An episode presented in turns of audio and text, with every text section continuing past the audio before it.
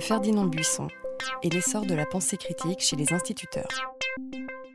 Il y a un essor de la pensée critique chez les instituteurs, et très tôt, ces instituteurs sont soutenus par celui qui était pourtant le bras droit de Ferry, qui avait mis en œuvre les lois Ferry hein, dans les années 1880, qui a été directeur de l'enseignement primaire pendant 17 ans, Ferdinand Buisson, qui est en fait le vrai maître d'œuvre de, l'école de Jules Ferry. Hein. C'est pas pas Ferry qui est l'auteur de l'école de la République, de la Troisième République, c'est Ferdinand Buisson. Et très tôt, au début du XXe siècle, alors qu'il est retiré des affaires, mais qu'il est député radical-socialiste, euh, Buisson soutient la frange avancée du corps des instituteurs, soutient les syndicalistes, parce qu'il estime que l'école ne pourra pas progresser, ne pourra pas accomplir sa finalité essentielle, ne pourra pas se démocratiser s'il n'y a pas cette avant-garde critique. D'où cette phrase de, Buisson, hein, ces instituteurs euh, à qui l'on demandait de faire des hommes libres ont pris l'habitude de parler en, en homme libre. Et en fait, il ne fait que reprendre le slogan qui était sur les bulletins syndicaux de l'époque, dès 1903, Sois un homme si tu veux faire des hommes. Alors, je ne commande pas la deuxième formule qui est dans le dictionnaire, mais simplement pour dire que pour Buisson, l'émancipation des instituteurs est la condition pour que l'école devienne émancipatrice.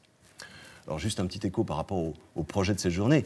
On parle de réussite des élèves. Euh, là, il s'agit plutôt d'émancipation. Il faudra se demander jusqu'à quel point effectivement tout ça est comparable. Mais je, lance simplement une idée comme ça. Buisson s'exprime également à un grand meeting euh, en, compagnie de Jaurès en 1906, juste après la création de la Fédération nationale des syndicats d'instituteurs, devant 1500 instituteurs à Paris. Et avec une grande ferveur, il soutient le syndicalisme des instituteurs, alors qu'une grande partie du parti radical modéré freine des quatre fers devant cette euh, autonomisation du corps des enseignants. Et voici ce qu'il dit. Les instituteurs n'ont plus peur de donner leur avis, même et surtout quand il est opposé à celui de leurs inspecteurs ou de leurs directeurs. Le régime que vous voulez obtenir, c'est celui du respect dû à toute conscience pour vous et pour vos élèves. Hein. Et votre syndicalisme, c'est amusant, c'est une démocratisation, dit Buisson, c'est un, un, néologisme à l'époque. C'est pour ça qu'il dit, pardon si je prononce ce mot barbare, il veut dire qu'on pénétrera de l'esprit démocratique à tous les degrés notre régime scolaire, administratif et pédagogique. C'est indissociable pour Buisson.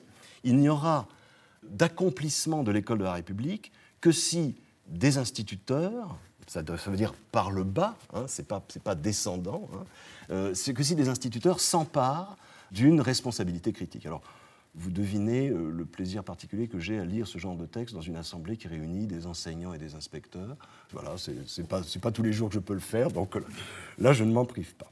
Pour vous donner une illustration de l'insatisfaction des instituteurs, bah, j'en prends un exemple d'un instituteur sur lequel j'ai beaucoup travaillé parce qu'il a eu un rôle absolument essentiel durant cette période. C'était un instituteur de l'Ain, Marius Tortillet, MT Lorrain de son pseudonyme, et qui déplore que l'école ne fasse pas des hommes libres capables de juger par eux-mêmes, euh, des hommes complets euh, capables d'exercer une profession.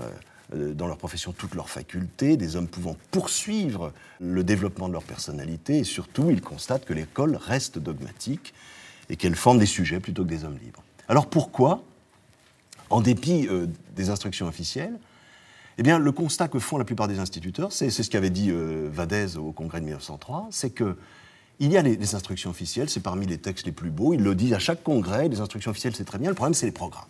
Les programmes sont pléthoriques, et en plus ils sont gonflés par les éditeurs de manuels.